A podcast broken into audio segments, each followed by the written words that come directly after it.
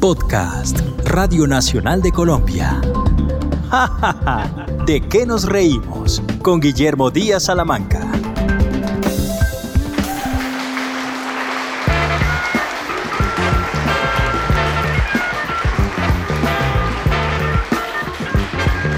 Bienvenidos a Jajaja, ja, ja, ¿de qué nos reímos? Podcast de la Radio Nacional de Colombia. En este que es nuestro décimo episodio, vamos a recordar un programa que nació en Radioactiva, La Locomotora. Soy Guillermo Díaz Salamanca y hoy me acompañan desde el más allá el doctor Bernardo Hoyos y desde el más acá don Juan Gozaín con investigación de Juana Valentina Enciso. La locomotora te ayuda al día a recibir. Trae noticias, información, chistes, alegría y buen humor. La locomotora, abadabaduba, adabaduba, vamos a disfrutar. A finales de los años 80 y comienzos de los 90, la radio juvenil toma fuerza en varias ciudades del país en Medellín, Veracruz Estéreo. En Bogotá, 88.9 la superestación radioactiva de Caracol y la mega de RCN. Dentro de los contenidos juveniles existía la inquietud por hacer programas de la mañana que resultaran diferentes al contenido habitual de noticias. Varias estaciones transmitían noticias, pero eso para los jóvenes en sus tediosos trayectos de la ruta escolar resultaba por demás aburrido. La radio juvenil comienza a moler los éxitos de la época con una notable influencia y penetración de música extranjera. Se dejaban oír Pet Shop Boys, Milli Vanilli, Mecano, Madonna, The Cure, Roxette, Paul McCartney, Prince, Hombre G.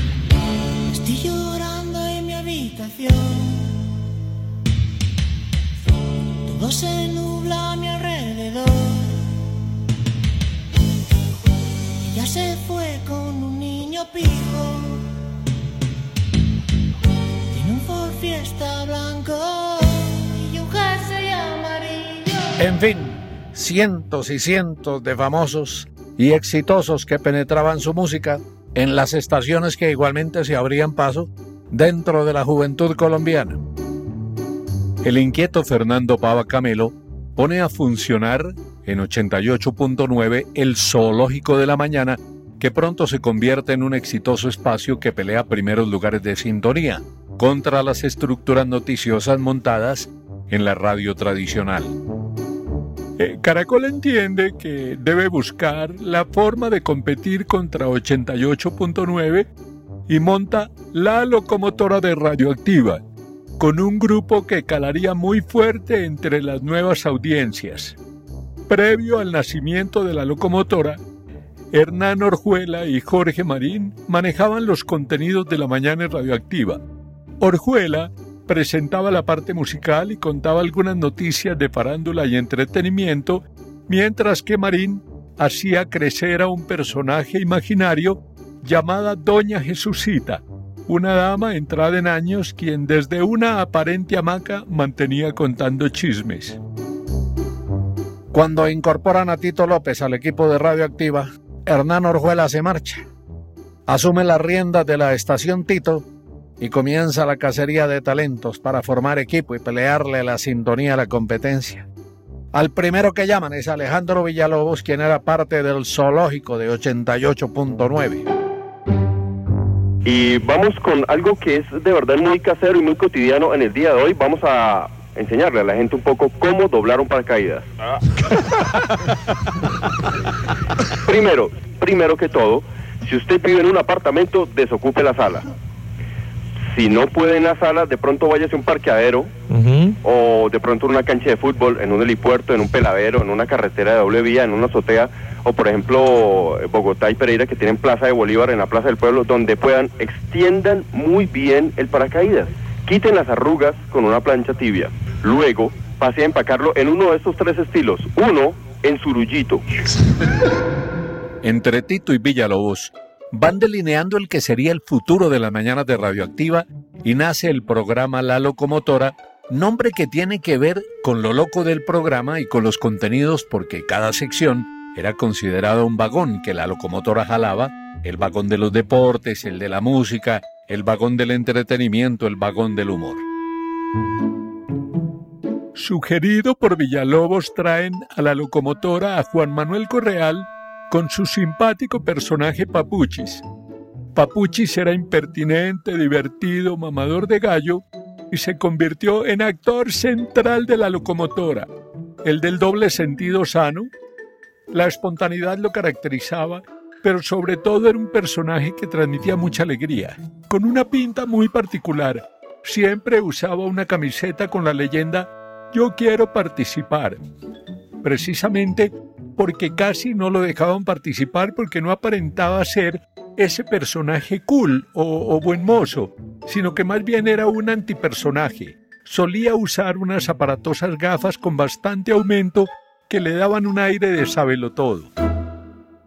Papuchis eh, es un primo de Alejandro Villalobos, Juan Manuel Correal. Quien habla es Tito López, productor de La Locomotora. Eh, él una vez a la semana en 88.9 cuando Alejandro Villalobos presentaba los 11 super éxitos todas las noches, repito, una vez a la semana, bueno, Villalobos hacía un concurso para regalar calcomanías o regalar discos o regalar hamburguesas, entonces inventaba unos concursitos y el primero que llamaba siempre era Papuchis. Y decía yo quiero participar. Esa frase se volvió muy de moda y siempre salía con alguna bobada y le abría las puertas para que el resto de la gente empezara a llamar a concursar. El caso es que Papuchi solo salía a esa hora, a las 8 de la noche, en 88.9, una vez a la semana y nada más. Pero en, en, esa búsqueda de personajes, pues dijimos, hombre, este es un personaje perfecto, sugerido por Villalobos. Entonces lo trajimos al programa y se volvió en pieza fundamental.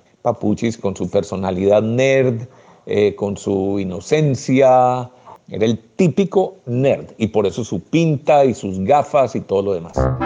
En 1989, año en el que nació la locomotora, Guillermo Díaz Salamanca trabajaba en Cali como narrador deportivo e integrante del combo deportivo de Caracol Cali. Y los viernes participaba junto con Yamida Mat, director de noticias de la cadena, en un espacio de cierre de semana que se transmitía por la cadena básica y que le ponía fin al trajín noticioso de cada semana pero su contenido era todo de humor. Guillermo es trasladado de Cali a Bogotá. Lo integran al equipo de la locomotora y al combo deportivo de Caracol en Bogotá. Al llegar a Radioactiva, y teniendo en cuenta que era radio hecha para jóvenes, comienza a crear personajes para la locomotora que luego serían también muy exitosos en otro programa que nacería un par de años después, La Luciérnaga. Eran, eran épocas pues, de un humor muy sencillo, eh, muy liviano, un humor repentista totalmente, porque muy poco de lo que hacíamos era preparado. Era muy limpio, procurábamos que no hubiera groserías ni nada por el estilo, sino que dependíamos básicamente del buen humor y de los chistes y del manejo que se le daba a todos los contenidos. Eso a grandes rasgos es lo que yo pienso que hizo de La Locomotora un programa muy importante y del cual surgieran estrellas tan grandes que hoy en día siguen siendo importantes en la radio 30 años después. Alejandro Villalobos crea un personaje llamado Piti, una niñita por cierto muy necia, supuestamente muy inocente, pero que hacía unas preguntas que no tenían respuesta. Algunas preguntas eran muy picantes, pero ella en medio de su inocencia hacía preguntas incómodas y aparentemente no sabía bien de lo que estaba hablando. A decir verdad, Piti era bastante imprudente. Con Tito, Villalobos, Papuchis y Guillermo, se va armando el exitoso equipo de la locomotora de Radioactiva. Guillermo desarrolla varios personajes, uno de ellos Doña Maribucha, dama de la sociedad cartagenera, nacida de la imaginación del humorista, luego del incidente surgido en el Reinado Nacional de la Belleza de Cartagena, en donde Maribel Gutiérrez Tinoco resultó envuelta en un escándalo farandulero. Guillermo hace por teléfono a una señora costeña, supuestamente la tía de Maribel, y a partir de ese momento doña Maribucha se convierte en una fuente permanente de chismes de la sociedad nacional y de la farándula criolla. Ay, mijas, es que cómo les parece. Ay, mamá organizó una tenida con las lequericas, las de pombo. Vinieron las román que son tan gaseosas. Ay, vinieron las martelo. Estaba Dorisita Chalela, hasta Raimundo Angulo. Ay, cómo se le ve de blanca esa guayabera Raimundo. Y entonces, ah, vino Susanita Caldas. Ay, no, no, no, a Susanita Caldas, de verdad la margarina como le ha sentado de bien. ¿Y cómo les parece, mija, que estábamos hablando del matrimonio de la Sechavarría? Hicieron casting, mijas. Trajeron expertos en casting para escoger los langostinos. Ustedes ni se imaginan.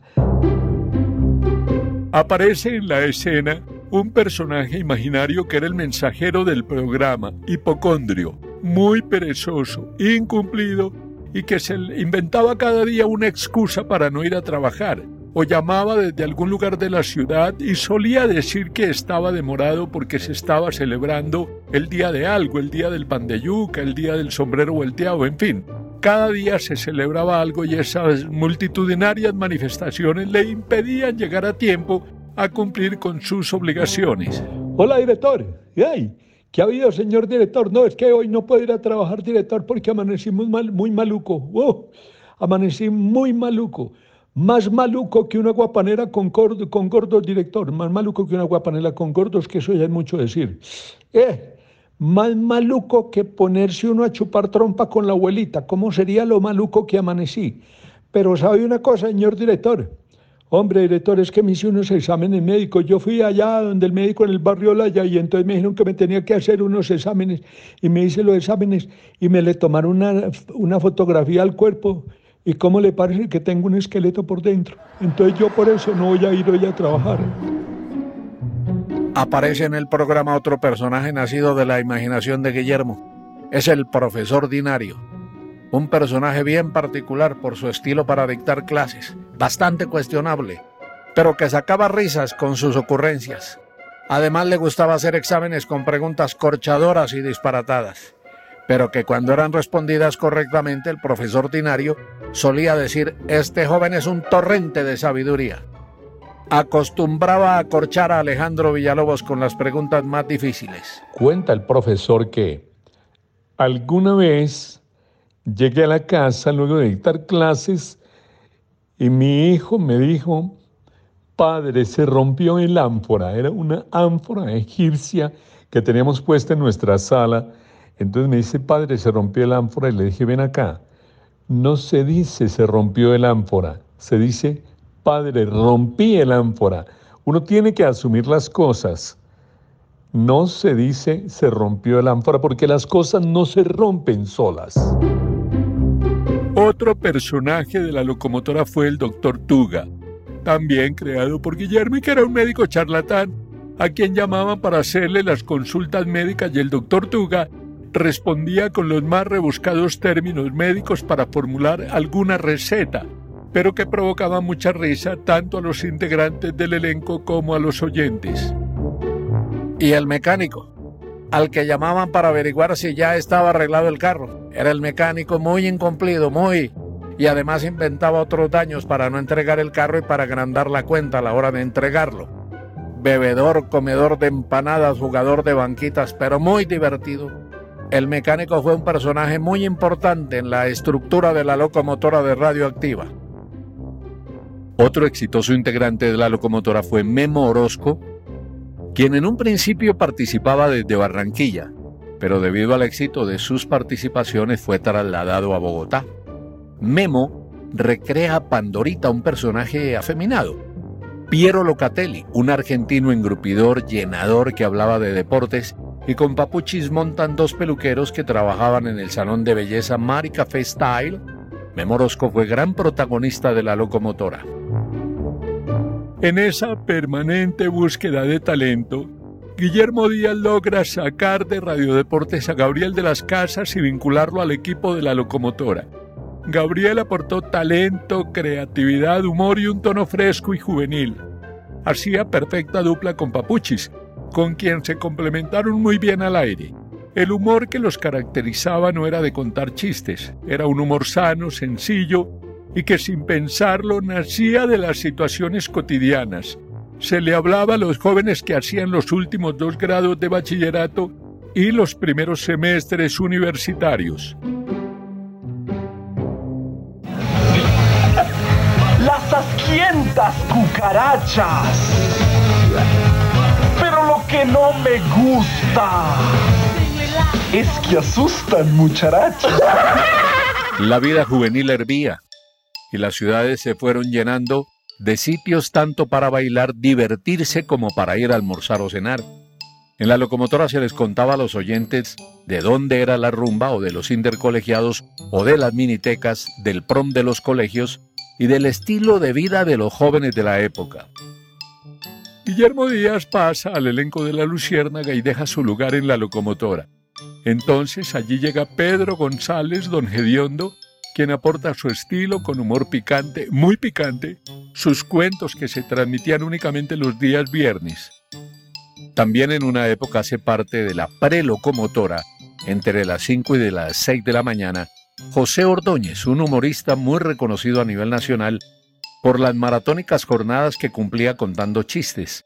Ordóñez alternaba con Deis Rayo. La locomotora se llegó a transmitir por 16 ciudades vía satélite y había retorno con cada una de ellas. Por eso hubo integrantes de la locomotora que salían de Cali o Pereira, por ejemplo, como Eduardo Perdomo, quien hacía una divertida sección llamada Se Imagina, en donde trataba historias que no coinciden y lograba que los oyentes se imaginaran situaciones muy irreverentes y que daban risa.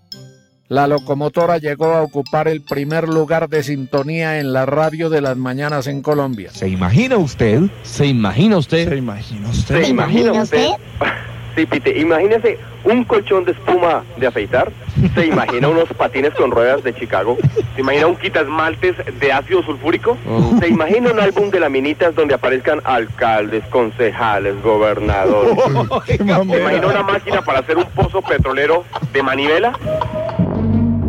Este espacio con contenido de humor fue tan exitoso que Caracol Televisión le abrió programa los sábados. La locomotora TV lo dirigía Alejandro Villalobos con participación de Papuchis, Gabriel de las Casas y Guillermo Díaz, entre otros. Lo de la locomotora en televisión era un poco la idea de llevar lo que hacíamos nosotros en radio, llevarlo a televisión. Tito López. Y teníamos, por ejemplo, un sketch con Papuchis que se desarrollaba a lo largo del programa, en el que él siempre trataba de colarse al programa. Nosotros lo habíamos echado por algún motivo y le teníamos prohibida la entrada, pero él siempre estaba tratando de buscar la forma de colarse dentro del estudio y poder participar porque esa era su frase, yo quiero participar. Eh, los principales eran eh, Villalobos, Gabriel de las Casas, eh, Papuchis y Guillermo Díaz, que se disfrazaba del profesor ordinario, y Andrés Nieto y yo hacíamos la sección de chismes de música, que también eran más o menos improvisados, pero realmente era muy poca la pantalla que recibíamos porque los personajes fuertes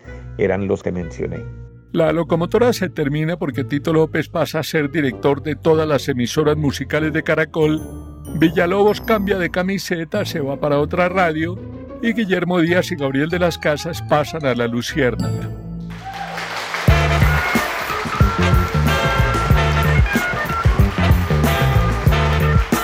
Espero que hayan disfrutado el recuerdo de la locomotora, uno de los más exitosos morning show de la radio en Colombia. Este ha sido el décimo episodio de Ja, ja, ja, ¿de qué nos reímos?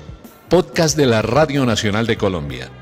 Con investigación de Juana Valentina Enciso, me han acompañado desde el más allá el doctor Bernardo Hoyos y desde el más acá, don Juan Gozaín. Soy Guillermo Díaz Salamanca y esto es Ja, ja, ja, ¿de qué nos reímos? Gracias por escucharnos.